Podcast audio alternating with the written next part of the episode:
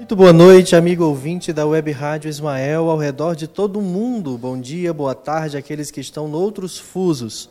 Nosso cumprimento especial também aos amigos que nos acompanham pela live no Facebook.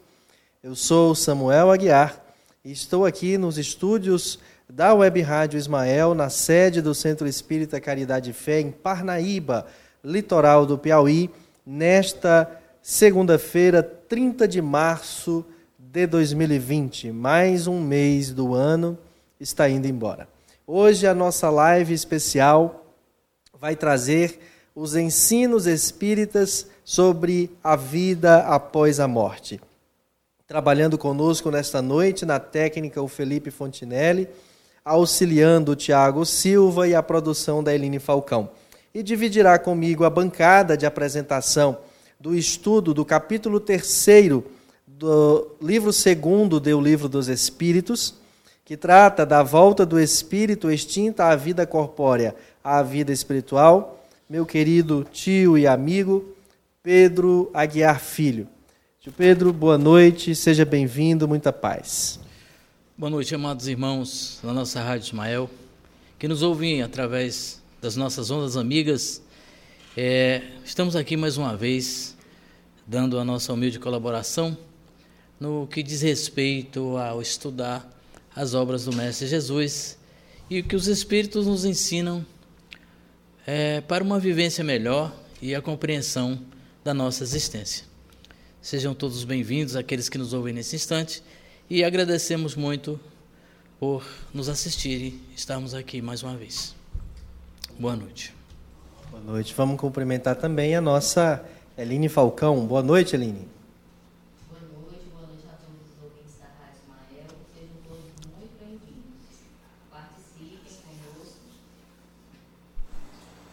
Boa noite, boa noite a todos os ouvintes da Rádio Ismael. Nós gostaríamos de pedir que vocês possam compartilhar a nossa live de hoje e participar, mandando aqui o seu comentário para a gente, para a gente ler. Muito obrigada. Boa noite. Obrigada, Eline. Então tá aí, interaja com a gente, manda o seu WhatsApp para o número da Rádio Ismael que é o 9574 4851. Decorei, Felipe. 9574 4851 é o WhatsApp da Rádio Ismael e também comenta lá na live do Facebook, que daqui a pouquinho a Eline lê. Se você, daquilo que a gente vai ler aqui, porque nós vamos estudar todo o capítulo terceiro da parte segunda do Livro dos Espíritos. Questões 149 a 165, não é isso, Pedro? Exatamente. Exatamente. Então a gente convida você a pegar aí o seu livro dos Espíritos, acompanhar conosco questão a questão, e naquilo que você tiver dúvida, você manda a sua pergunta e, se for possível, a gente responde. De Pedro, na encarnação anterior, era quem limpava ali os livros da biblioteca do Kardec. Então ele deve ainda ter muita coisa na lembrança daquele tempo, né, Pedro? E aí vai ajudar a fazer os comentários. Tá na bom? verdade, na verdade, a gente é, se esforçava para fazer esse, esse, trabalho, né? Só que naquela época a gente era analfabeto, não conseguia ler. Estamos bom, aprendendo agora. Mas vamos lá. Nós preparamos aí um, uns slides, né, Felipe, para o pessoal acompanhou, o pessoal acompanhar. Mas o Tim, o Tim da dupla Tim e Vanessa, ele fez uma música muito especial chamada Aprendiz, é, numa homenagem ao livro dos Espíritos. Nós vamos soltar essa música enquanto você pega o seu livro para estudar conosco o livro dos Espíritos e mergulhe na letra e na melodia dessa linda canção na voz, nas vozes de Tim e Vanessa.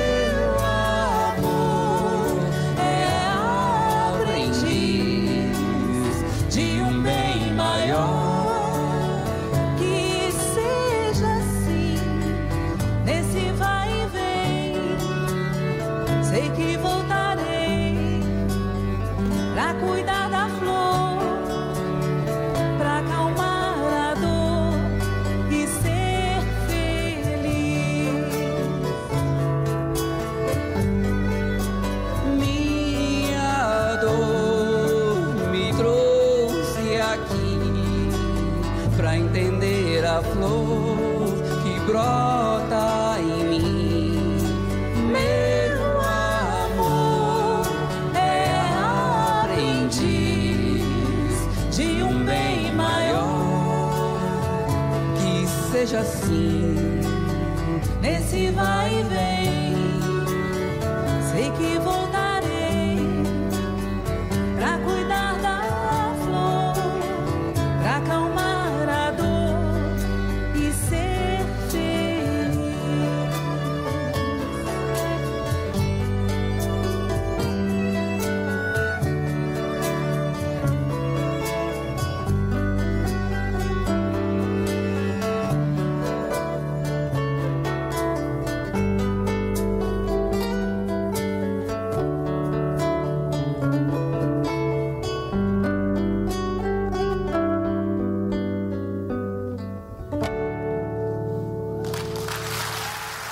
Aprendiz, sucesso do Tim na voz, nas vozes de Tim e Vanessa, gravado ao vivo para o disco deles, Cântaro.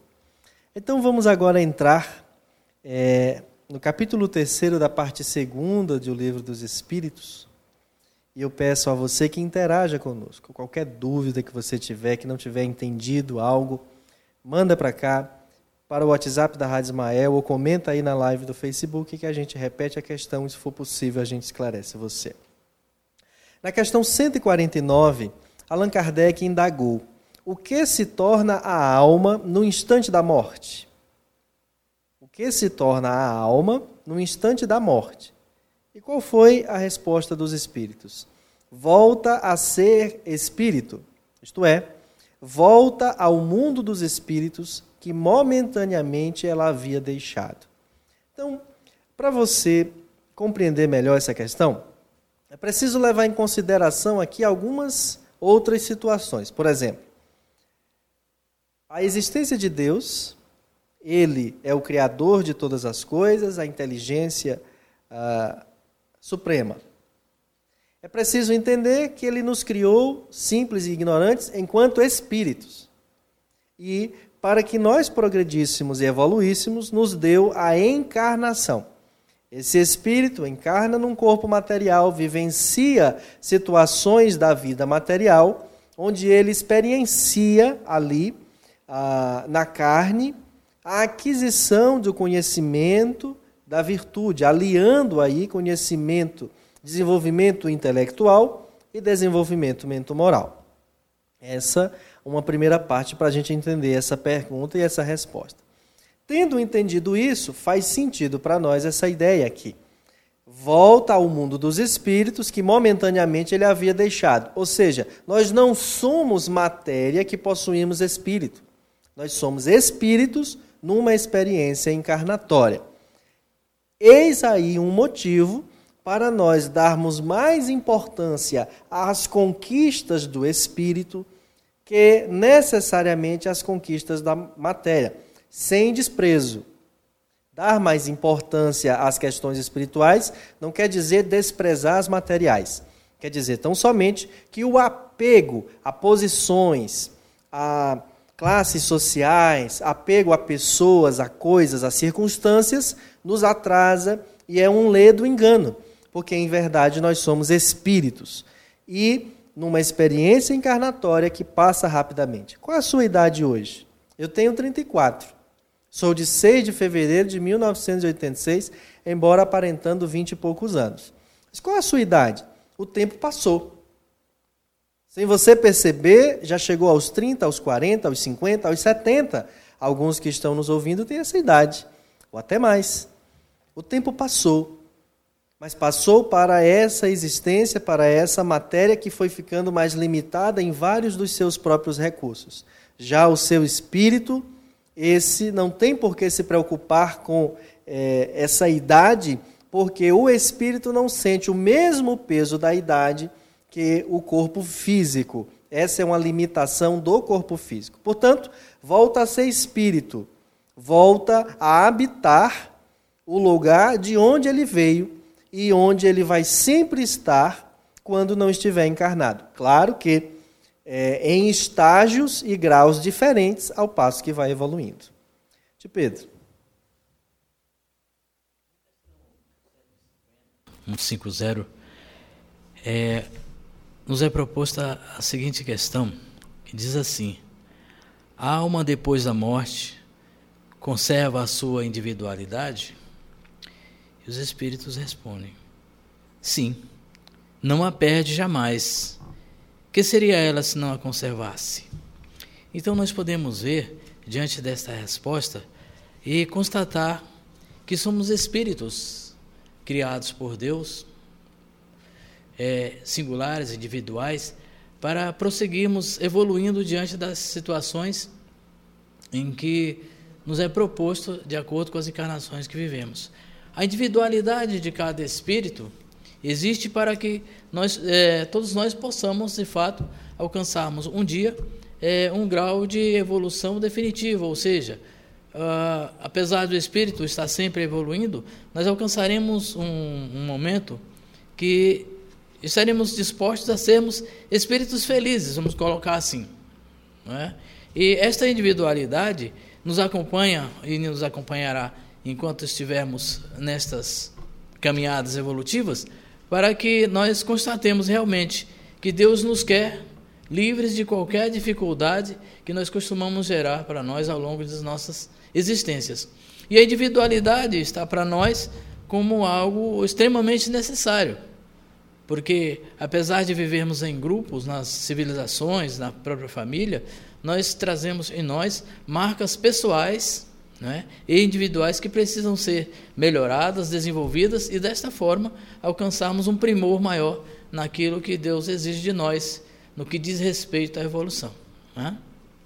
Muito bom. E aí deixa-nos clara a ideia é, de uma é, de algo que é bastante positivo, mas ao mesmo tempo nos, nos é, aponta uma grande responsabilidade, a de que nós somos únicos. Exatamente assim. Se somos únicos, Deus ama exatamente a cada um de nós.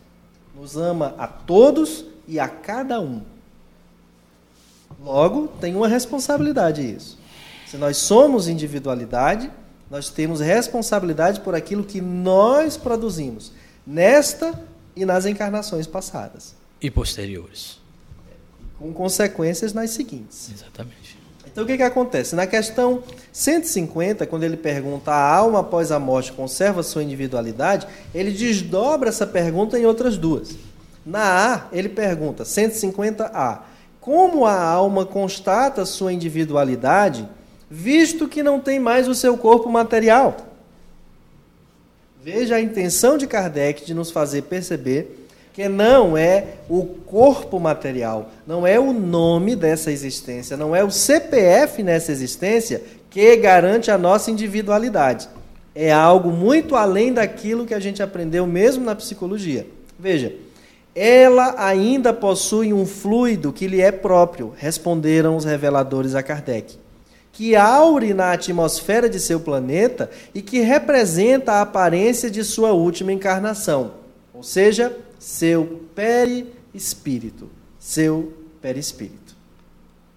Veja que além do corpo físico e do espírito, nós temos um outro envoltório de natureza semimaterial que está entre o corpo e o espírito, que se chama perispírito. Numa explicação, Allan Kardec compara isso ao abacate, onde a casca do abacate seria o corpo material, o caroço do abacate seria o espírito, e a polpa seria o, o, o perispírito, que ali é o perisperma, como é chamado. Então, nós temos esse outro envoltório, que é de natureza semimaterial e que tem a aparência da, da última encarnação que tivemos, que faz com que nós tenhamos ali a visibilidade da representação dessa individualidade. Mas a individualidade mesmo está registrada no espírito e na energia que cada um emana, que é diferente. Nós todos estamos numa sintonia própria. Embora nos sintonizemos em cadeia com todos os outros no mesmo grau evolutivo, mas nós temos a nossa própria sintonia. De Pedro. Questão 51. Não a B. Ah, nada mais, né? Na 150B. A alma nada leva consigo deste ah, mundo? Ah, sim, sim, perdão. Ah, na sequência aqui, a alma nada leva consigo deste mundo, nada mais do que a lembrança e o desejo de ir para um mundo melhor essa lembrança é cheia de doçura ou de amargura, segundo o emprego que fez da vida. Quanto mais pura, mais compreende a futilidade do que deixa sobre a terra. Este exemplo que nos dá os Espíritos nos chama muito a atenção para os dias atuais na questão do materialismo. É? É, nós ainda temos é, um apego muito grande às coisas que vamos amealhando aqui na Terra, nas passagens encarnatórias que desenvolvemos, e com isto é, percebemos que pessoas e pessoas, ao desencarnarem, a retornarem ao mundo espiritual, levam consigo grandes perturbações, e somente perturbações. Porque aquilo que constroem aqui na Terra de material permanece aqui. Nós costumamos dizer que ao longo de existências como as nossas, nós trazemos uma, uma malinha vazia, né? uma bagagem, uma mala vazia, para colocarmos ali dentro os proventos que construímos aqui nas nossas passagens. Dado o momento de voltarmos e vamos avaliar o que construímos e colocamos naquela malinha, muitas delas estão vazias, porque nós nos voltamos unicamente para essas situações materialistas. Né? O que Deus é, pede a nós é que a nossa bagagem evolua, cresça, se desenvolva, principalmente a nossa bagagem espiritual, no que nos chama a atenção para as nossas desenvolturas, para as nossas buscas por melhoras e encaminhamento melhor naquilo que os Espíritos nos propõem a realizarmos na nossa caminhada.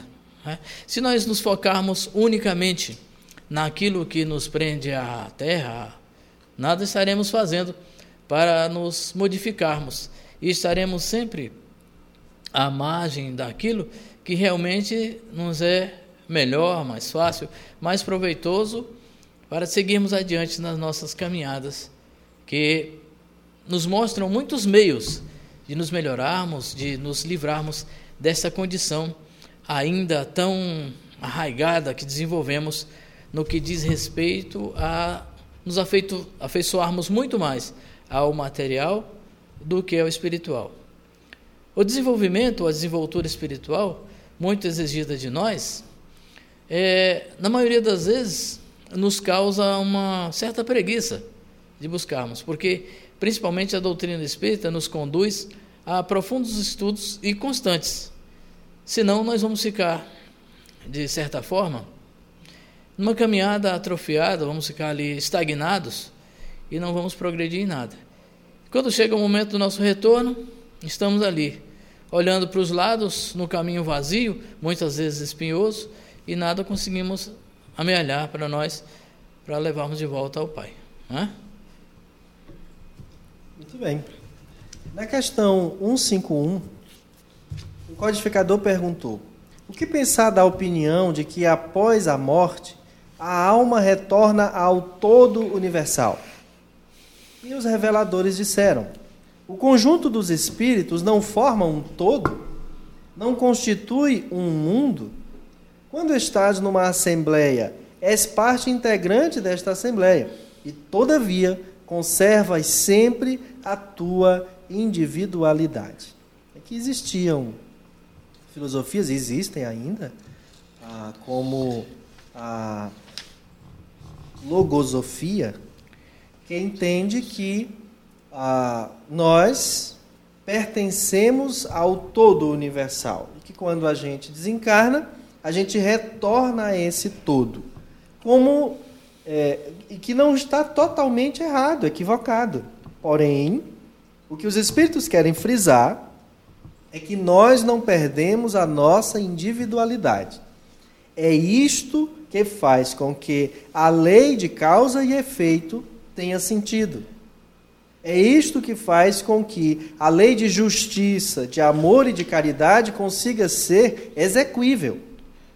Do contrário, não seria possível.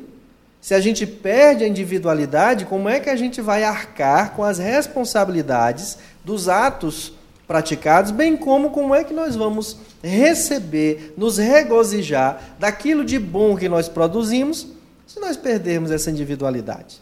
Então, nós estamos, nós fomos criados simples e ignorantes, mas para progredir até nos tornarmos perfeitos. Para isto, a caminhada através das encarnações. Entre uma encarnação e outra, estando desencarnado, mantém-se a nossa individualidade. Essa individualidade que é de natureza espiritual, ela tem características visuais da encarnação imediata anterior. Então, quando eu desencarnar, eu, Samuel, serei visto no mundo espiritual e por médiums, através de sonhos, por pessoas diversas, com a aparência que eu tive nessa encarnação. Mas eu já tive outras encarnações E eu continuo sendo aquele mesmo espírito, ainda que, muito provavelmente, um pouco mais evoluído que, a, que tempos atrás. Já não, não sou mais primitivo. Já estou habitando um mundo de expiação e provas, já tenho outras compreensões. Ou seja, já dei alguns passos, como você também.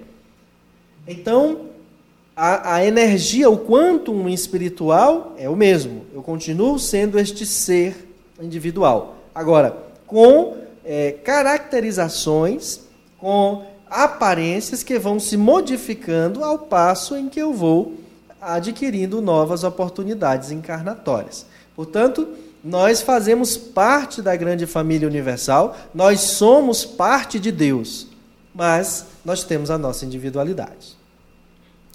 Exatamente assim. A questão 152 nos diz assim: Que prova poderemos ter da individualidade da alma após a morte? Os espíritos nos respondem: Não tendes esta prova pelas comunicações que obtendes? Se não fosseis cegos, veríeis, se não fosseis surdos, ouviríeis, pois frequentemente uma voz vos fala revelando a existência de um ser fora de vós.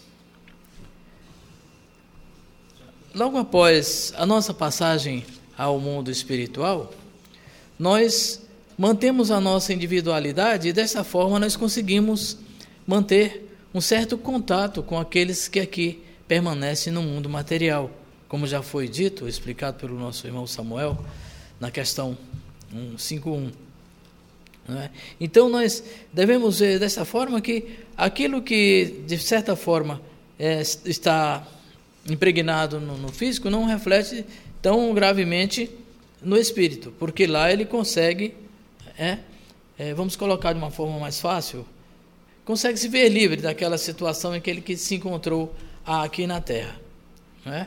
é? nós fazíamos estudos mais, mais cedo e nós percebíamos essa questão que existe ainda nos espíritos um pouco menos informados que se passam uma situação difícil quando eles despertam no mundo espiritual e eles levam consigo por desinformação aquela situação ainda como aqui também nos diz da surdez, da cegueira, muitas vezes, a dificuldade em se expressar, em falar e aos poucos vão adquirindo, dada a recepção que é feita a eles, eles vão adquirindo uma, um conhecimento maior daquilo que eles tinham, a, passavam aqui na Terra, enfrentavam, e lá eles vão se livrando dessas situações. E conseguem, certamente, ir aos poucos retomando a sua individualidade e a forma de se expressar, a forma de se comunicar com os outros, ou com os, aqueles que permanecem aqui. E eles são espíritos individuais, porque são capazes de escolher o melhor caminho a seguir, as formas de se pronunciar, de se comportar.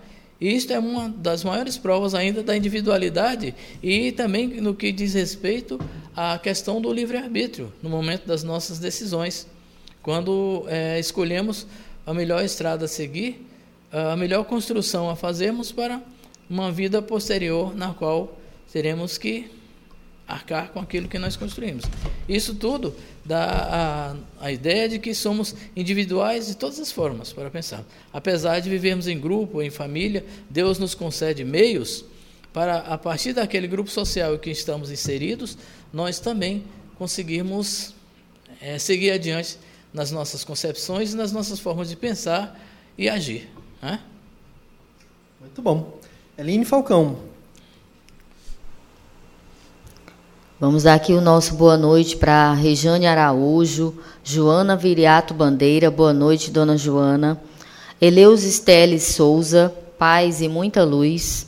Adrilene Santos, boa noite. Luciano Rodrigues, Rosa Cristina Ferreira Cunha, seu evangelista Vanjo, boa noite, seu Vanjo. Ceissa Torres Machado, boa noite, meus irmãos. Maria Deles, boa noite, paz e luz. Elis Regina, boa noite. Helena Araújo Gomes, Maria da Graça Santana Rocha, boa noite, seu Pedro, Samuel e Aline, boa noite, dona Graça. A nossa Nícia, boa noite, luz e paz a todos nós. Liane Araújo, boa noite. Francisca Portela, boa noite, luz e paz. A Daniela Gomes está conosco, Beatriz Silva, Santos Moreira, Edésio Borges, Fran Veras, boa noite. Andréa Maleu, Meleu, boa noite, queridos amigos do bem. Edivana Aguiar está também conosco. Tânia Maria Caldas Queiroz, boa noite. Dagmar Jesuíno, Daniela Gomes, Claudiomar Silva Pereira, Cibele Oliveira, Madalena Oliveira, Gorete Araújo, ela nos diz: estudar online é bem melhor. Nosso Negliton, boa noite, Negliton. Sandra Costa, boa noite, adorei conhecer melhor um pouco do tema. A Susan Caroline, boa noite. E o nosso Flávio, boa noite, Flávio. Nós temos ainda a doutora Janine, a dona Rejane. E nós temos um recadinho aqui para o nosso Valdizinho. Um grande abraço para todos que fazem o Caridade Fé e para o meu amigo Valdizinho, da sua amiguinha Clarice e seus pais. Boa noite. É muito bom ter vocês conosco. Um abra... O seu abraço será dado, viu, Clarice? Com você, Samuel. Clarice, quando passar a quarentena, você vai vir aqui apresentar um evangelho com o Valdizinho, tá bom? Vamos comentar, vamos nos juntar aqui os pais e vamos e as crianças e vamos comentar o evangelho juntos, tá bom? É, Felipe, está conosco hoje aqui transmitindo nossa nossa live as rádios Rede Doutrina e São Francisco. Como é o nome da coordenadora da Rede Doutrina? Oi? Andréa Meleô. André, um abraço para você, uma satisfação. É, essa parceria da, da Rádio Rede Doutrina e da Rádio São Francisco com a Rádio Ismael. Ela, ela... Voltando aqui o nosso, o nosso programa, o senhor quer falar, Pedro? Só um, um, ah, um adendo ao que você falou. É, são, são mais luzes e vozes através desses irmãos nossos que nos auxiliam nessa propagação dos ensinamentos do Cristo, né? Isso aí.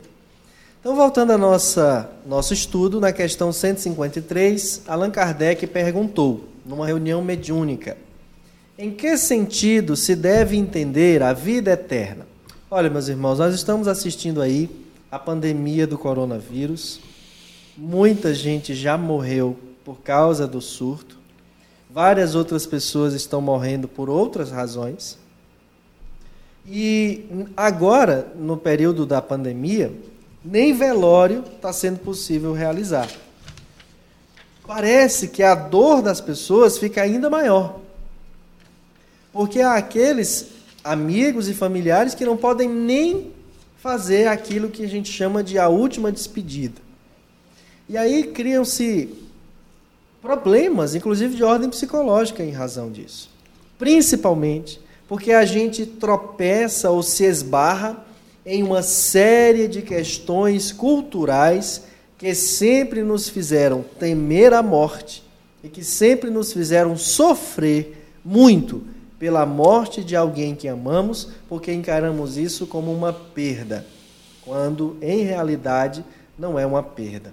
Se bem pensarmos, aquele que desencarnou, se foi por questões naturais, inclusive como através de adoecimento, o foi porque completou o tempo, o foi porque era a sua hora de retornar para o mundo espiritual, era o tempo que ele precisava ficar aqui. Desencarnar é um alívio. Sair do corpo físico que adoece, que tem tantas limitações, tantas dependências, é uma bênção.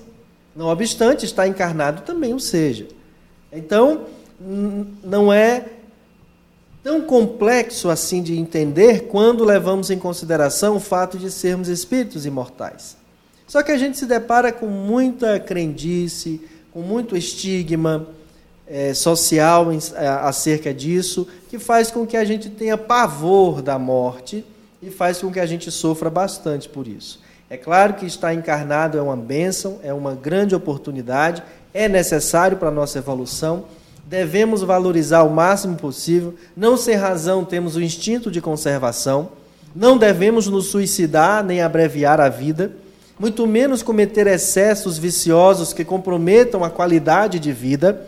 Porém, é preciso que a gente encare a morte do corpo físico com um pouco mais de racionalidade para alcançar a naturalidade desse processo. Não é de agora que se diz que ao morrer nós alcançamos a vida eterna. Por isso Kardec perguntar: em que sentido se deve entender a vida eterna? E agora a resposta: é a vida do espírito que é eterna. A do corpo é transitória e passageira. Quando o corpo morre, a alma retoma a vida eterna. Então esse termo não está errado. O que está errado é alguns acharem que quando eu vou para a vida eterna, eu fico lá e nunca mais volto. Nunca mais reencarno, nunca mais interajo com os que ficaram, não me comunico com eles. Então, quando eu entender vida eterna, que eu entenda que a do espírito é eterna. Nós somos imortais em essência, mas não eterna no sentido de que, uma vez desencarnado, pronto, agora mora lá e nunca mais volta. É eterno porque é do Espírito.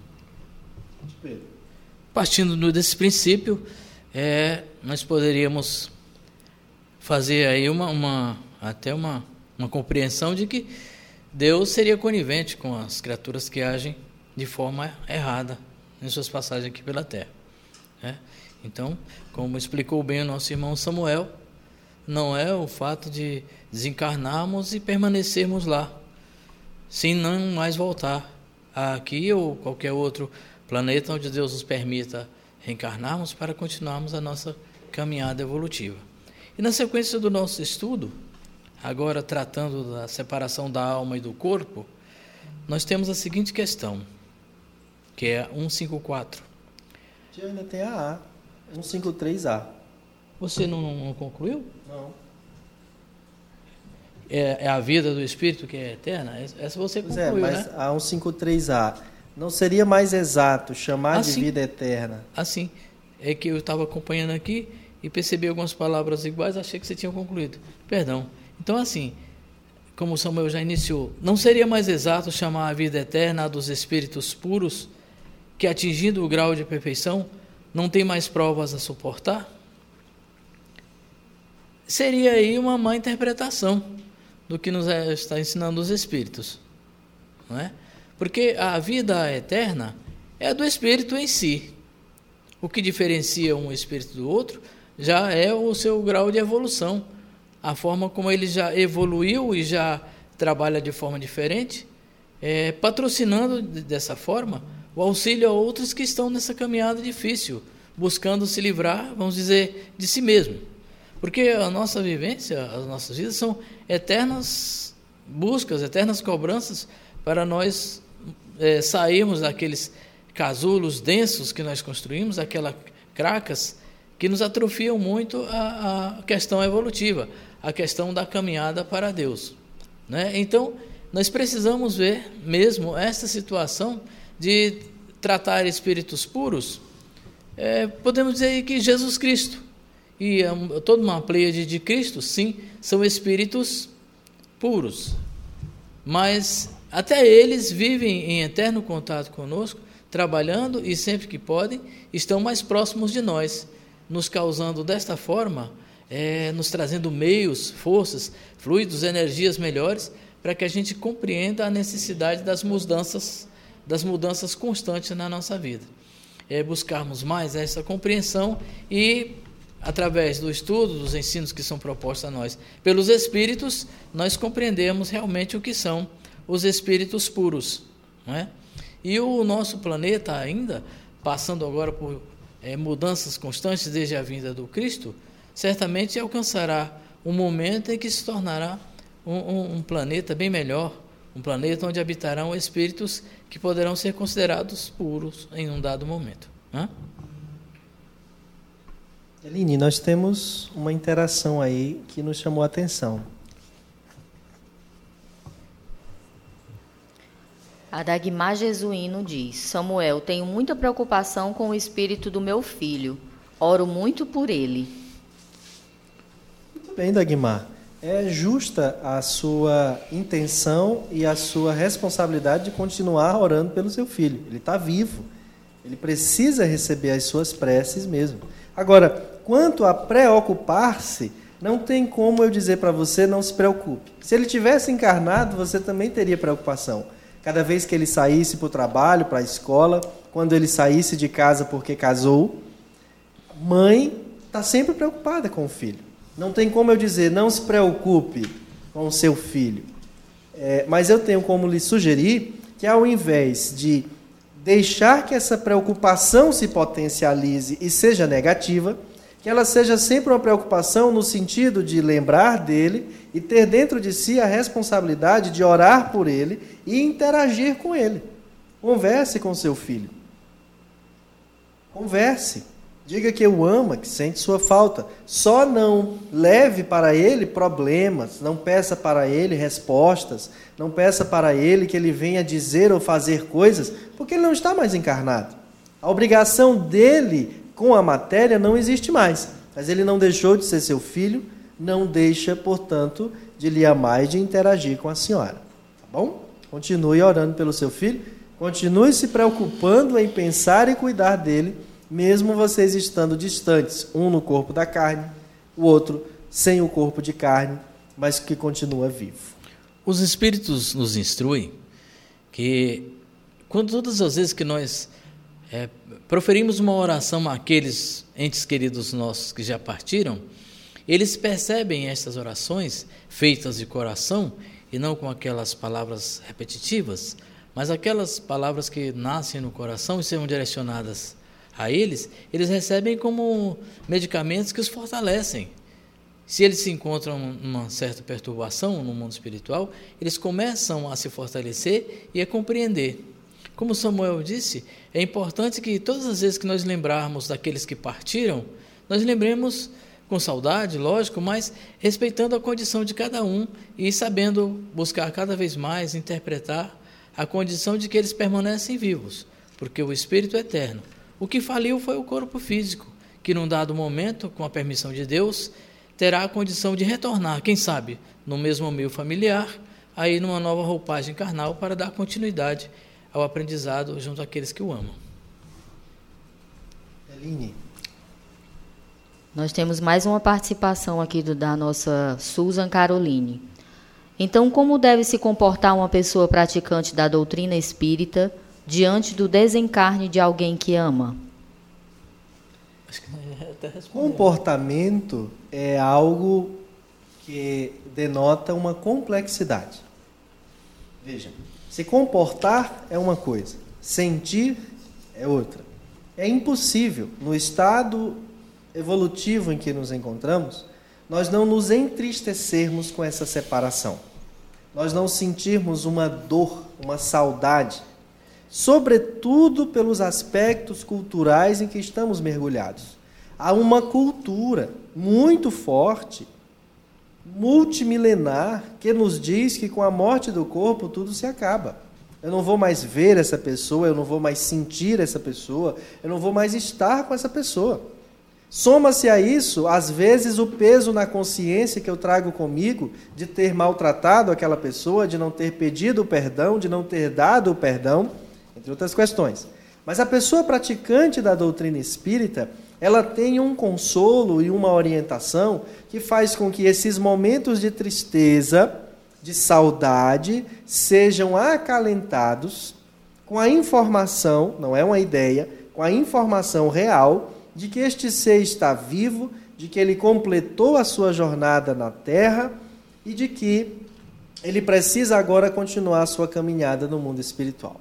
Se se tratar de mortes violentas, de suicídios, de homicídios, ainda assim, o praticante da doutrina espírita tem consigo uma série de orientações sobre a realidade da vida no mundo espiritual que trazem para ele uma condição mais segura de encarar esse processo doloroso sem desespero.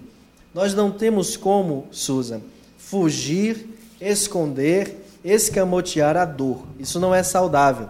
Isso não é espírita, isso não é cristão, isso não é humano.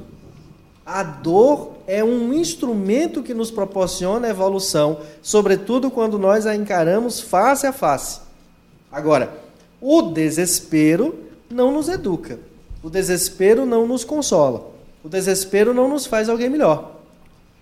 Todas as pessoas que não conseguiram completar a fase de luto pelo desencarne de um ser, seja em que circunstância for, continuam sofrendo e precisam aí buscar a psicoterapia, inclusive a terapêutica espírita, para encarar face a face a razão nesta época e aprender a ter fé. Porque a fé nada mais é do que esta entrega a, ao conceito de que Deus é justo, de que Deus é bom, de que Deus é Pai de todos, inclusive daqueles que tiram a sua própria vida que, uma vez demonstrando arrependimento sincero no mundo espiritual, não estão também condenados a um fogo eterno, a um inferno, a viver em desolação. Muito pelo contrário. Deus ama e ampara a todos que o buscam, independente do que tenham feito, sem que com isso deixe de fazer com que este filho arque com as responsabilidades daquilo que provocou contra si ou contra outrem. É, sim. Você quer completar? Sim, só um breve. A doutrina espírita nos chama a atenção para o fato de que, a partir do momento que nós reencarnamos, nós já começamos a lidar com a questão da morte no futuro. E nós precisamos nos educar e educar os nossos para convivermos é, constantemente com essa condição, com essa situação. A nossa benfeitora, que é muito nos ensina, ela costuma nos dizer, e outros espíritos também já se propõem a dizer a mesma coisa, que cada encarnação nossa é como uma bateria, que a partir do momento que reencarnamos, ela é ligada e é exigido dela o exaurimento de suas forças, de sua carga. E dia a dia essa, essa carga vai se consumindo. Muitos de nós gastamos essa, essa, essa carga, dessa, essas energias dessa bateria com violência, com irresponsabilidade e certamente ela se esgota mais cedo. Aqueles que valorizam mais, aqueles que dão mais é, valor, ênfase aos ensinos que lhes são propostos, certamente esta bateria vai se alimentando desses eflúvios e o seu desgaste é menor.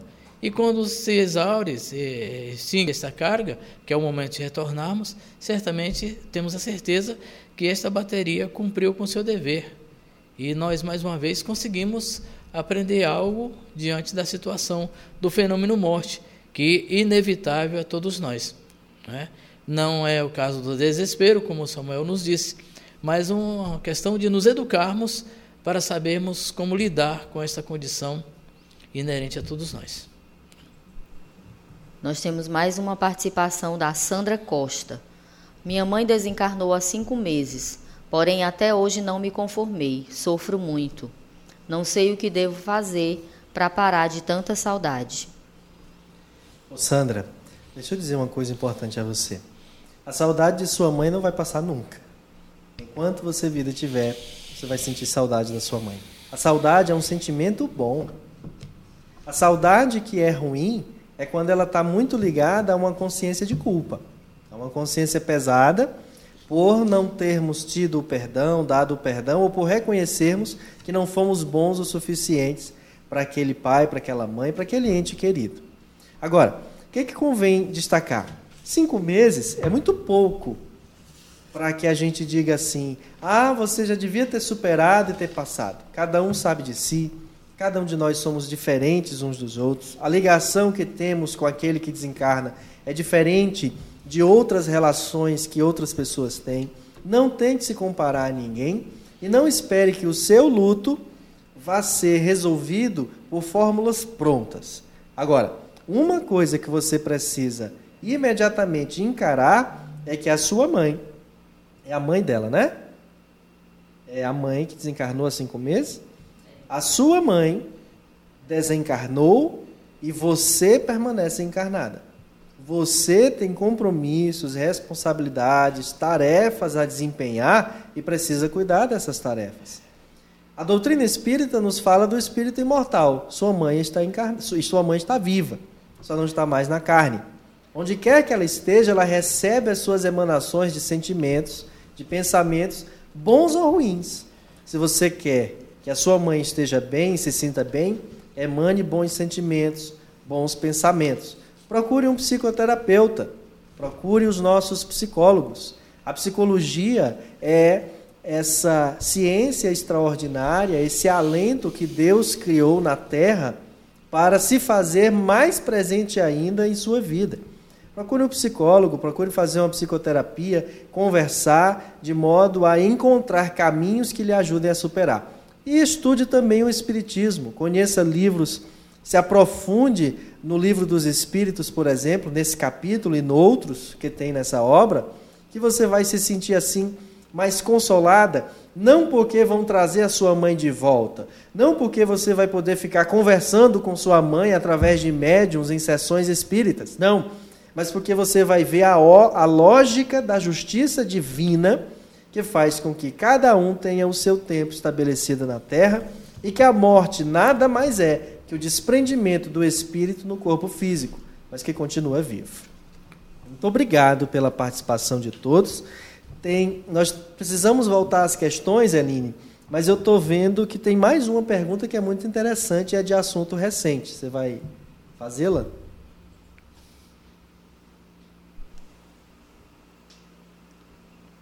Agradeço a Deus é, a participação da Gorete Araújo. É a da Tânia também, é a pergunta da Tânia. Da Tânia, tá. Agrade a Gorete Araújo, agradeço a Deus que meus pais estão vivos. Este momento de pandemia veio me abrir os olhos para aproveitar cada momento de convívio com eles.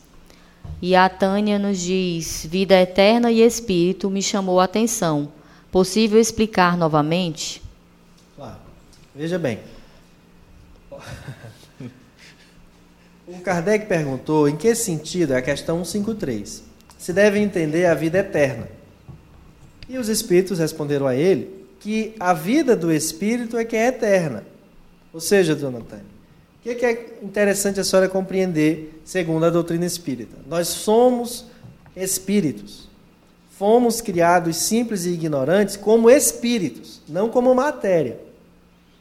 Não é a matéria que foi criada simples e ignorante, é o espírito. O espírito foi criado simples e ignorante. Deus criou um espírito eterno. Nós somos uma criação de Deus enquanto espíritos eternos. Não é a morte, não é quando eu morro que eu vou para uma vida eterna e por lá eu moro para sempre sem nunca mais voltar a viver na carne. Para algumas pessoas, materialistas, mesmo que de religiões espiritualistas, elas costumam dizer assim: Fulano morreu e agora foi para a morada eterna, para a vida eterna.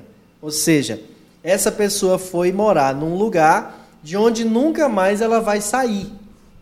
Por isso, alguns acharem que existe céu enquanto lugar, inferno, purgatório e limbo, o que não é verdade também. Esses são estados conscienciais, especialmente céu e inferno. Então, eterno é o espírito e não o, o que acontece depois que a gente morre. Porque depois que a gente morre, realmente a gente volta para a morada do espírito. Então, a vida do espírito é que é eterna, e não porque eu morri. Quando eu reencarnar, numa próxima oportunidade, noutro corpo, noutro lugar, com outras pessoas, eu continuo sendo um espírito imortal com aquela individualidade que agora, sob outras características, vai adquirir novos conhecimentos. Tudo bem? Vamos então à questão 154 de O Livro dos Espíritos. A separação da alma e do corpo é dolorosa? Outra questão que provoca muito medo e pavor nas pessoas. A gente tem medo de morrer por imaginar que aquele instante do último suspiro, aquele, aqueles últimos instantes da pessoa, é de dor. Dor. Veja o que dizem os espíritos. Não. Frequentemente o corpo sofre mais durante a vida do que no momento da morte. A alma disso não participa. Os sofrimentos que algumas vezes se experimentam no momento da morte são um gozo para o espírito que vê chegar o término do seu exílio. Então, se uma das razões para alguns de nós que estamos ouvindo o programa agora, ter medo da morte, é achar que essa separação causa dor, tem dor física, os espíritos estão nos orientando que não, não necessariamente. Dor maior a gente enfrentou, aliás, dores maiores a gente enfrentou enquanto estava encarnado. O processo de separação uh, em si não é responsável por um processo doloroso. Muito bem. É, na questão 155, que é até parecida com a 154, a pergunta é a seguinte: como se opera a separação da alma e do corpo? Os espíritos respondem: rompidos os laços que é retinho, ela se liberta. Existem relatos que a separação do, do corpo em relação ao espírito se dá de muitas formas. Muitas vezes aqueles que já estão cumprindo uma etapa de idade aqui na Terra, eles chegam aí aos seus 90 anos, 80 e poucos anos, e vão dados como pessoas que vão enfraquecendo, que vão perdendo a memória. Ali é o princípio do desligamento do espírito em relação ao corpo. Ali começa o processo de desencarne, como nos explicam estudiosos da doutrina espírita. É, muitas vezes isso se dá durante anos, meses, ou de acordo com ah, o grau de entendimento e evolução de alguns, as criaturas é aquela coisa que se torna até um tanto hilário. E foi dormir e acordou morto, né? Aí você vai dormir e durante o momento do, do desdobramento ocorre o desligamento do físico com o espírito. É certo que todos os desenlaces, todos os desencarnes se dá por espíritos socorristas do mundo espiritual, que é que vem e promovem esses desligamentos, às vezes lentos, às vezes mais rápidos. Aqueles acontecimentos, uns acidentes, é, que ocorrem de forma brusca, tudo é feito com o conhecimento e a compreensão de Deus. Aqueles desligamentos, aqueles desligamentos se dão de forma rápida e, na maioria das vezes, o espírito nem percebe que ocorreu. Né? Existe uma situação em que uma família viajava em um, um carro e, na época do carnaval, e o pai ia dirigindo, aconteceu um acidente com eles. Morreu o pai, mãe, um dos filhos, né? escapou, se não me engano, sua mãe escapou. E um dos filhos que morreu foi visto por um médium, a família inteira no plano espiritual, e lá se encontrava o pai dormindo, com a cabeça enfaixada, o filho do outro lado também dormindo, e o mais jovem de todos, ali ao lado de pé, velando para aqueles que estavam dormindo. Eis aí a questão dos desencarnes ocorrerem de, de, de variadas formas e não haver a questão da dor, dada a compreensão de cada um. A doutrina espírita nos ensina profundamente todas essas situações. Como Samuel nos explicou há pouco, existem ainda algumas questões onde as pessoas ainda se encontram muito arraigadas em instruções que ficaram estagnadas numa forma de explicação. E o aprofundamento dos estudos do livro dos Espíritos, o Evangelho e outros tantos livros que nos chamam a atenção para essas condições, nos esclarecem é, acertadamente de tudo como se dá as situações. Né?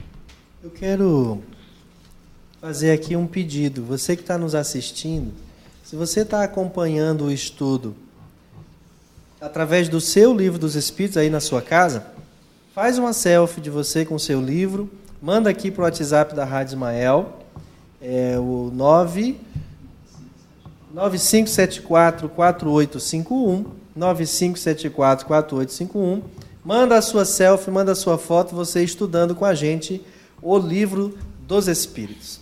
A questão 155, que é, trata da separação da alma e do corpo, se divide em uma outra questão, a 155A. As, desculpa.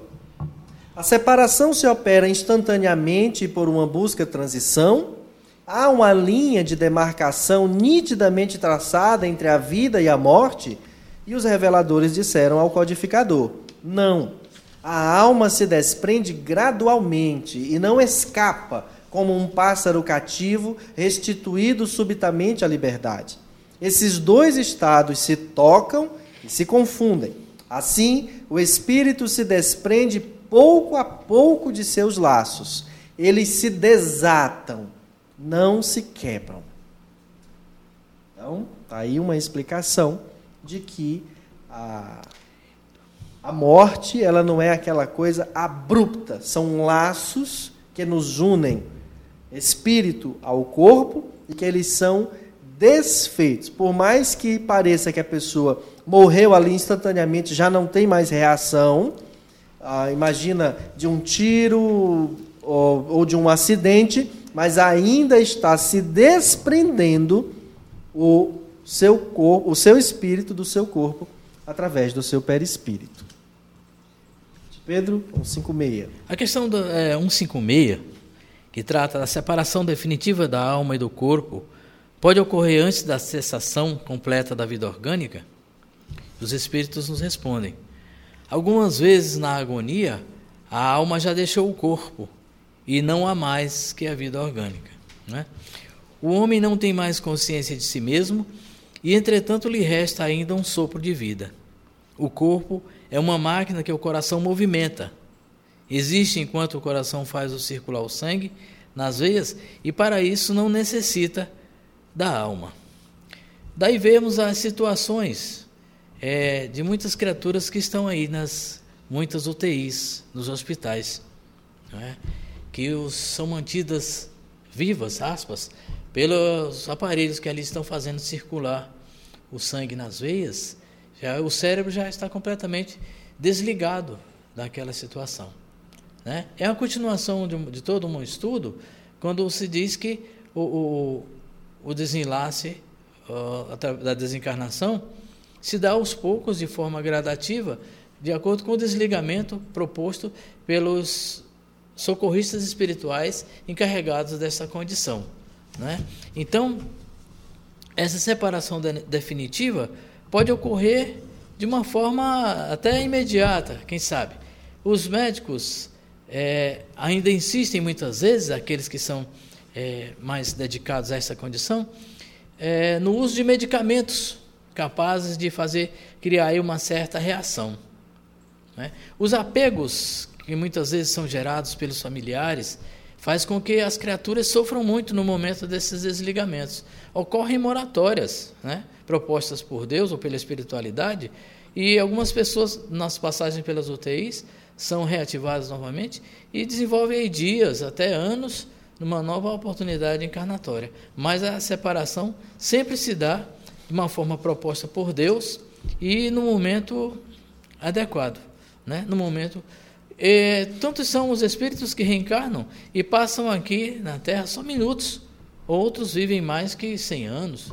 Ontem mesmo nós estávamos observando uma senhorinha sendo vacinada que tinha 103 anos de idade. Então nós precisamos prestar muita atenção a essas situações e buscarmos mais ensinamento acerca do que nos chama a atenção para a separação é, e também a forma dos desencarnes na vida. Muito bem. Na 157, ele pergunta: No momento da morte, a alma tem algumas vezes uma aspiração ou êxtase que lhe faz entrever o mundo para onde vai retornar? Você entendeu a pergunta? Vou repetir. No momento da morte, a alma tem algumas vezes uma aspiração ou êxtase que lhe faz entrever o mundo para onde vai retornar. Tipo assim, estou morrendo, vejo para onde eu estou indo. O que, que os reveladores disseram? Frequentemente a alma sente quebrarem-se os elos que aprendem ao corpo. Faz então todos os esforços para rompê-los inteiramente. Já em parte desprendida da matéria, vê o futuro desenrolar-se diante de si e goza, por antecipação, do estado de espírito. Então, em outras palavras, é sim possível ah, perceber uma série de informações espirituais. Quem está lhe recebendo, quem está à sua volta, ah, o que ele está deixando para trás e para onde ele está se dirigindo. Pedro 1,58. Só um, um complemento. Nessa situação desses desenlaces desta forma, é, ocorre muito aquelas criaturas, principalmente os mais velhos, quando dizem: ah, a minha mãe está aqui, o meu parente está aqui, o meu filho está vindo me buscar. E é comum vermos no meio é, dos médicos eles acreditarem que aquilo ali são só reflexos cerebrais e tentam até muitas vezes, através de é, administração de medicamentos, tentar trazer aquela criatura de volta à vida material quando realmente não é possível. Na questão 158, nos diz: o exemplo da lagarta que primeiro rasteja sobre a terra, depois se encerra em sua crisálida, sob um, uma morte aparente, para renascer numa existência brilhante, pode nos dar uma ideia da vida terrestre. Depois do túmulo e finalmente da nossa existência, é um exemplo muito muito bacana que o, os espíritos nos dão, né? Porque assim, muitas criaturas ainda creem que a lagarta realmente ela morre ali, mas ela passa por uma transformação. Nós poderíamos dizer que essa mudança que a lagarta sofre são as existências, as encarnações pelas quais nós passamos e promovemos em nós mudanças. Mesmo o espírito, na sua pior condição, aqui na Terra, como vemos os nossos irmãos menos esclarecidos, que se dedicam a, ao crime, a todo tipo de situações degenerativas da moral, mesmo estes estão evoluindo. Agora, imagine aqueles que já buscam uma condição melhor de entendimento das coisas da vida verdadeira, aqueles que estão voltados para o aprendizado cristão, seja qual for o direcionamento religioso no qual estejam inseridos. Né? Então, é muito importante que nós busquemos a brilhantar cada vez mais as nossas existências, as oportunidades encarnatórias que Deus nos promove. Imaginemos-nos como aquela lagarta que rasteja e nós nos, é, nos colocamos naquele casulo, naquela forma de evoluir, e de repente nós brotamos uma nova existência como uma belíssima borboleta colorida, né, que sai a voar com facilidade, levando a beleza, até levando o pólen a outras flores para que elas se tornem mais belas também. Nós precisamos ver a vida espiritual e as existências espirituais desta forma, compreendendo que tudo em nós é processo evolutivo. Porque, a não ser que nós optemos por isso, pelo nosso livre-arbítrio, estagnemos numa situação de ignorância por livre vontade nossa. Né? Então é isto. Nós estamos falando acerca da, da vida após a morte, e aproveitando esse momento em que nós estamos assistindo aí todos os dias a notícia de milhares de vidas sendo ceifadas pela pandemia do coronavírus. Nós estamos sendo informados agora pela jornalista Tassiane Machado que infelizmente o diretor da empresa Delta Laticínios faleceu agora há pouco em Teresina em decorrência do Covid-19, o coronavírus. Familiares e funcionários já foram informados. Que Deus conforte familiares, amigos e colegas de trabalho. Foi através desse senhor, me corrijam se eu estiver errado, por favor, Tassiane. Foi através desse senhor que o prefeito de São José do Divino foi contaminado e também desencarnou. Então, nossos pêsames à família enlutada, os amigos, as pessoas ligadas a esse Senhor, e os nossos votos de que chegue em paz no mundo espiritual. Na questão 159, que sensação experimenta a alma no momento em que se reconhece no mundo dos espíritos? Perguntou Allan Kardec. E os espíritos responderam: Isso depende. Se fizeste o mal com o desejo de praticá-lo no primeiro momento, tu te sentirás envergonhado de tê-lo feito. Para o justo é bem diferente. Ele fica como que ela fica como que aliviada de um grande peso, pois não teme nenhum olhar perscrutador. Perceba. Que sensação experimenta a alma no momento em que se reconhece no mundo dos espíritos? Isso depende. E aí ele dá aqui o exemplo: se fez o mal, já para o justo é diferente. Eu quero só trocar as palavras para o exemplo ficar ainda mais claro. Depende. Se você é muito apegado à matéria, há um sofrimento. Porque quando a gente é forçado a soltar aquilo que a gente é apegado, a gente sofre. Se nós somos desapegados, não no sentido de irresponsáveis, que não valoriza, que não respeita, que não ama, mas se nós somos desapegados, o sofrimento é menor. O que que nos faz ser apegados? A filosofia materialista entranhada em nós e na nossa cultura de que a vida verdadeira é a existência material. Aí, mesmo para quem morre, a sensação é de que perdeu tudo. É.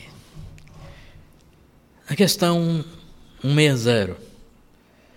O espírito reencontra imediatamente aqueles que ele reconheceu sobre a terra e que morreram antes dele? Sim, segundo a afeição que eles tinham e a que tinham por ele. Frequentemente, eles o veem receber em sua volta, os veem, perdão, receber em sua volta ao mundo dos espíritos e ajudam a libertá-lo das faixas da matéria. Reencontra também a muitos que havia perdido de vista em sua permanência sobre a terra. Vê aqueles que estão na erraticidade aqueles que estão encarnados e os vai visitar. Existe aí também uma compreensão que nós precisamos ter. Todos nós sabemos, já de acordo com os nossos estudos, que no momento da, do desenlace, ao despertarmos no mundo espiritual, existe ainda uma, uma grande perturbação, muitas dúvidas, muitas incertezas de tudo que nos ocorreu. Né? Principalmente aqueles espíritos que desencarnam de forma abrupta, como aqueles que vemos aí, aqueles ataques cardíacos fulminantes, que a criatura está um minuto bem, daqui a um minuto após desencarnou. Aqueles que estão lá naqueles países onde a guerra ainda é constante e devastadora, que vão caminhando, trafegando numa rua, de repente é, são dizimados por uma mina terrestre ou, ou um tiro que lhes acomete e eles perdem de imediato a vida. Esses passam por grandes perturbações e quando despertam no mundo espiritual, eles se encontram querendo saber realmente o que lhes aconteceu. Eles acreditam que estão vivos ainda e alguns até retornam ao ambiente onde residiam aqui na Terra e tentam se comunicar com aqueles que aqui permanecem. E se ficam até muito aborrecidos até. E aqueles que não têm muita instrução podem até ocorrer na questão da perturbação daqueles que estão aqui porque eles não lhes respondem, eles não interagem com eles.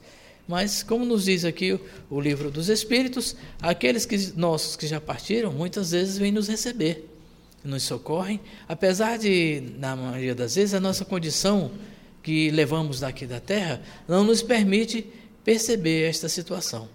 Mas eles estão ali, sempre próximos de nós, com a permissão de Deus e de acordo com o grau de evolução, de entendimento e discernimento que eles alcançaram no mundo espiritual. É preciso que entendamos da forma é, consciente, coerente, estas situações que nos ocorrem. Felipe, nós já temos foto aí da, do pessoal que mandou. Coloca aí para a gente ver. E quem foi? Quem mandou? A Maria Anice. Anícia Fontinelli mandou. Ela está estudando o livro dos Espíritos é. conosco. E também a dona Rejane Fonteles, é? Cadê? Vai, ah, tá aí já, Noah. Tá bom. Olha só. Anícia. Legal, Nícia. Obrigada. Nícia é bonita, viu? e o Denizão também. Esposa e a dona Rejane botou irmão. uma foto.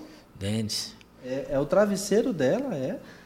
A bebezona, a bebezinha. Como é que a senhora chama seu filho, dona Regiane? É a bebezona e a bebezinha, né? E o outro é o quê? Meu bebê? É? Tá certo. Eline Falcão, temos comentários aí na página, né? Nós gostaríamos de mandar um abraço para Graça Lima, que nos assiste pela nossa página do Facebook, Erenice Silva, Edgleuma Souza, Elaine Maria de Aguiar, boa noite. Boa noite. A Dagmar agradece as palavras. Valdênia.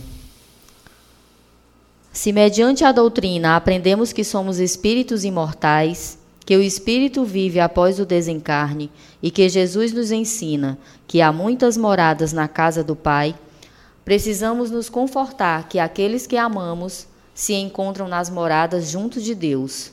Fé para apaziguar o nosso coração.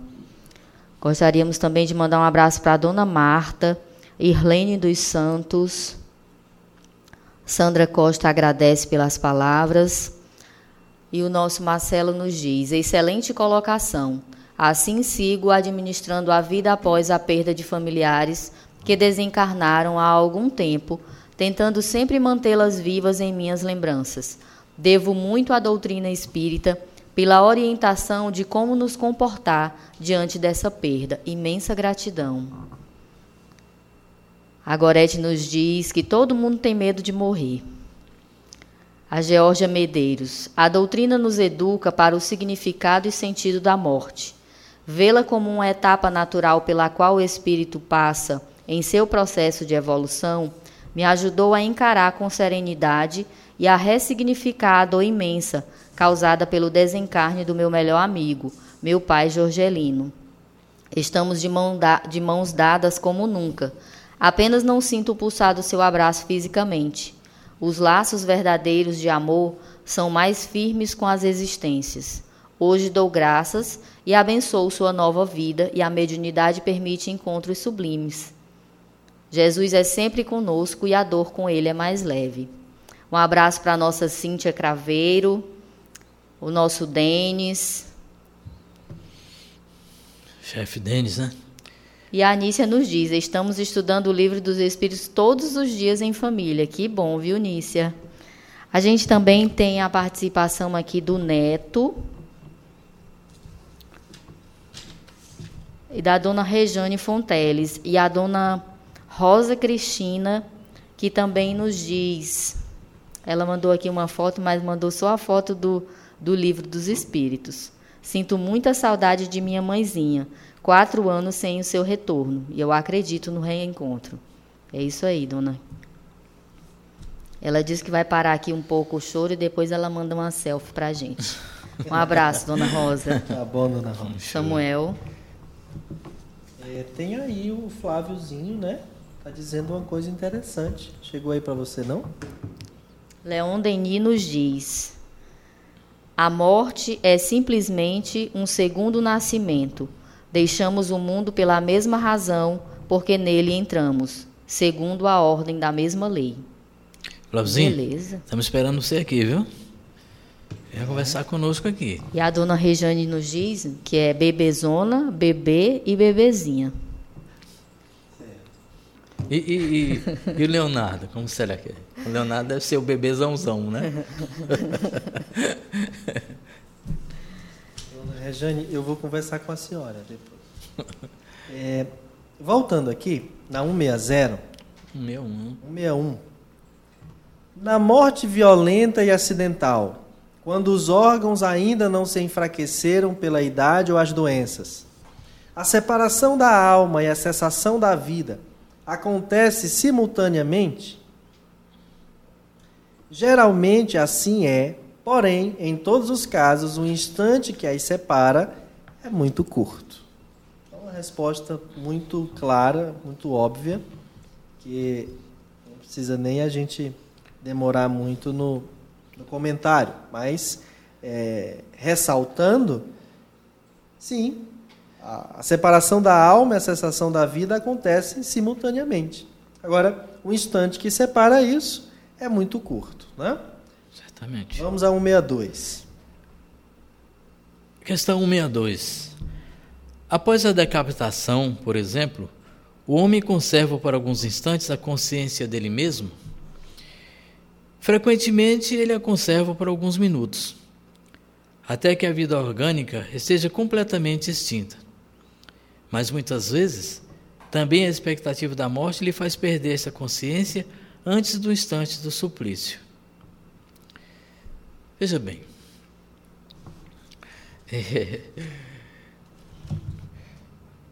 É, uma questão muito, vamos dizer assim, é que envolve muitas, uma situação, uma grande gama de, de, de raciocínios, né? Porque o medo da morte, e ao nos depararmos certamente com algumas situações que podem nos levar à morte, ao desencarne, é capaz de nos furtar a vida antes mesmo que nos ocorra a situação definitiva. Né? A morte é algo que ainda terminantemente assusta as criaturas, assombra, desespera, mas sem nenhum tipo de, eh, sei lá, querer ser melhor que alguém ou algo assim.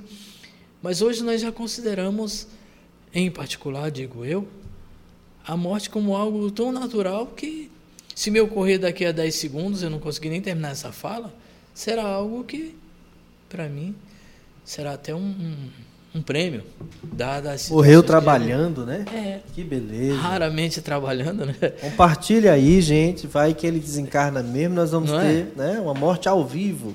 Então, assim, o, o, normalmente, como diz aqui na resposta, ainda permanece por alguns minutos, porque a, a, quando o cérebro morre, né, os órgãos ainda funcionando até o momento que o coração para. Por isso, os médicos, de certos momentos, eles reativam o corpo.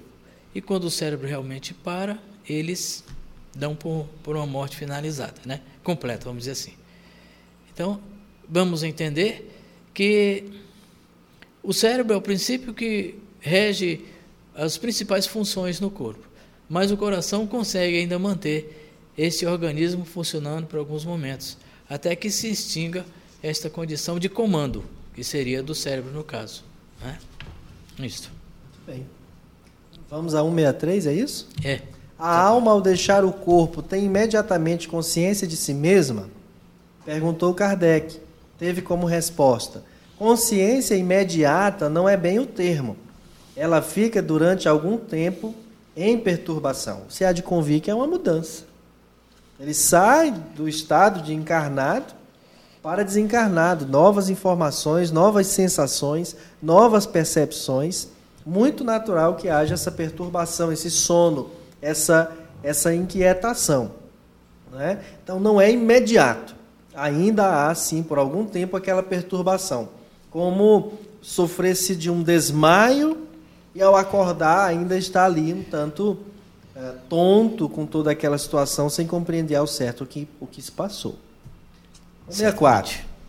Na questão 164 nós temos todos os espíritos experimentam no mesmo grau e durante o mesmo tempo a perturbação que se segue à separação da alma e do corpo? E a resposta nos diz: não.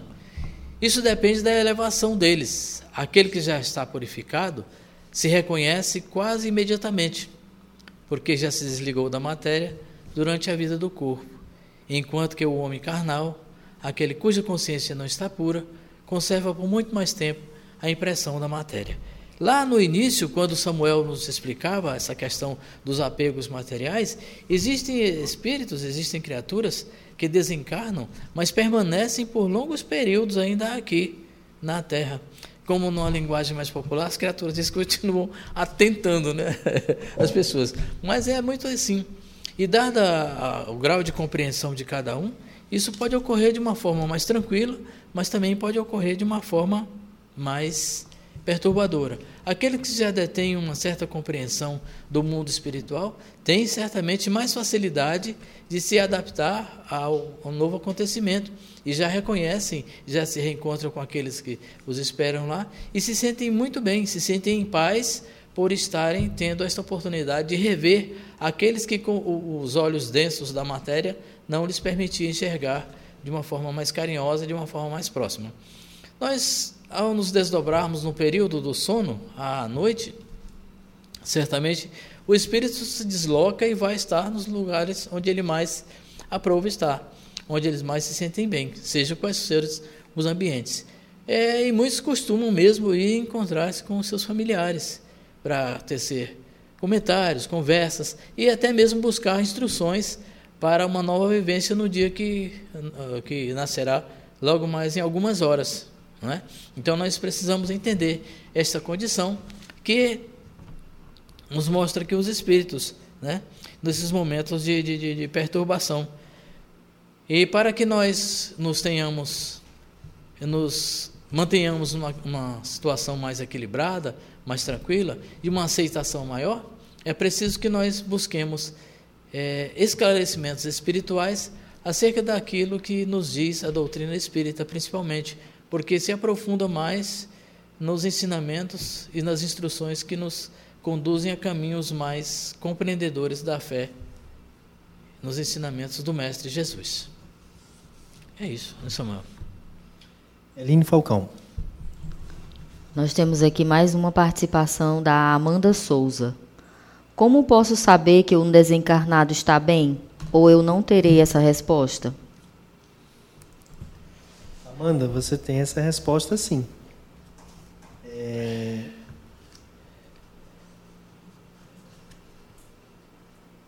Primeira coisa a fazer: orar por esse ser. Rogar a Deus, aos bons espíritos, ao seu anjo guardião, que ele esteja bem, onde quer que ele se encontre. Que ele possa estar na companhia de familiares que o precederam, que foram antes dele.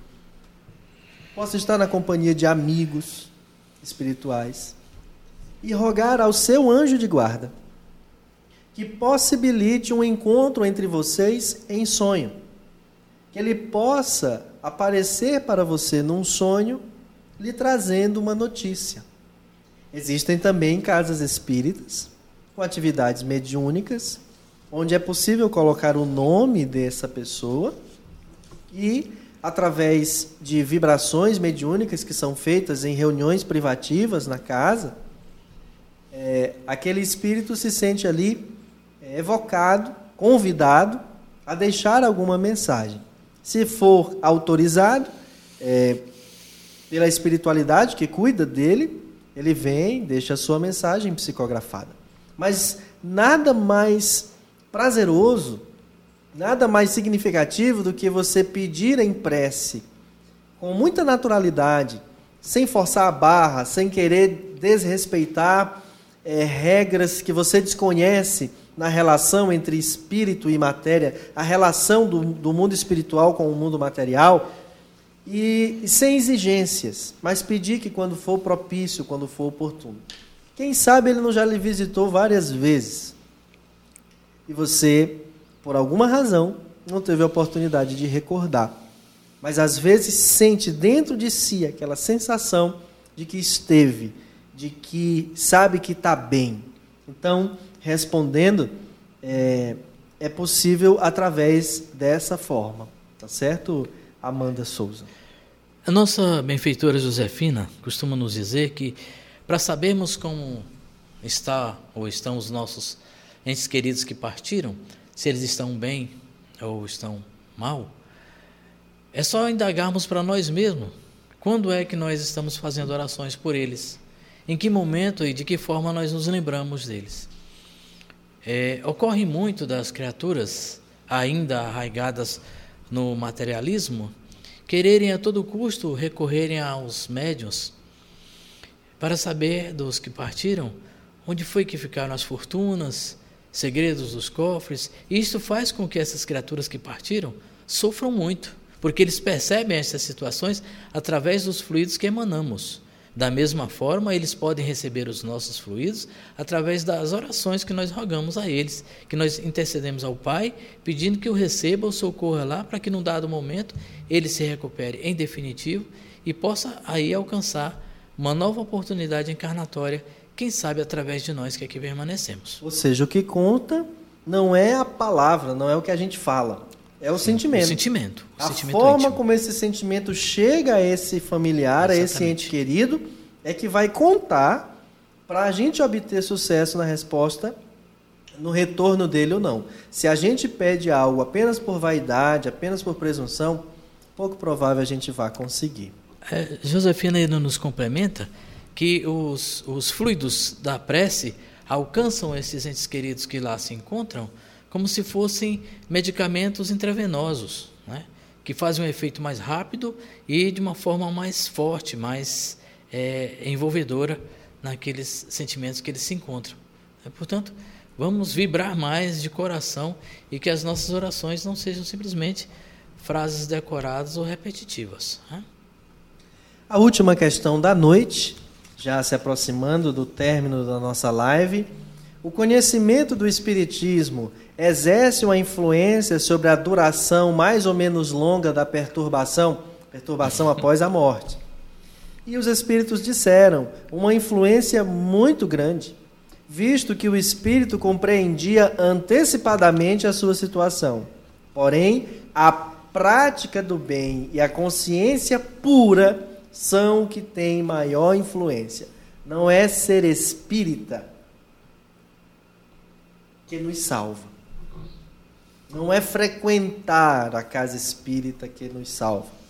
Não é ler o livro espírita que nos salva.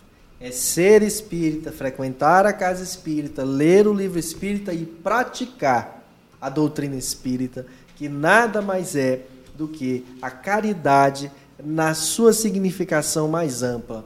Benevolência para com todos, indulgência com as imperfeições alheias e o perdão das ofensas. Claro que levando em consideração o respeito à presença, à influência da espiritualidade em nossas vidas, valendo-se aí, portanto, da mediunidade. Por isso, tem sim grande influência. Eline, vamos à sua última participação com o que os nossos ouvintes estão nos colocando para aí nós podermos encerrar. Ainda temos uma música, né, Felipe?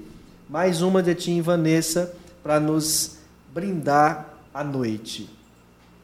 A Amanda Souza nos agradece pela resposta.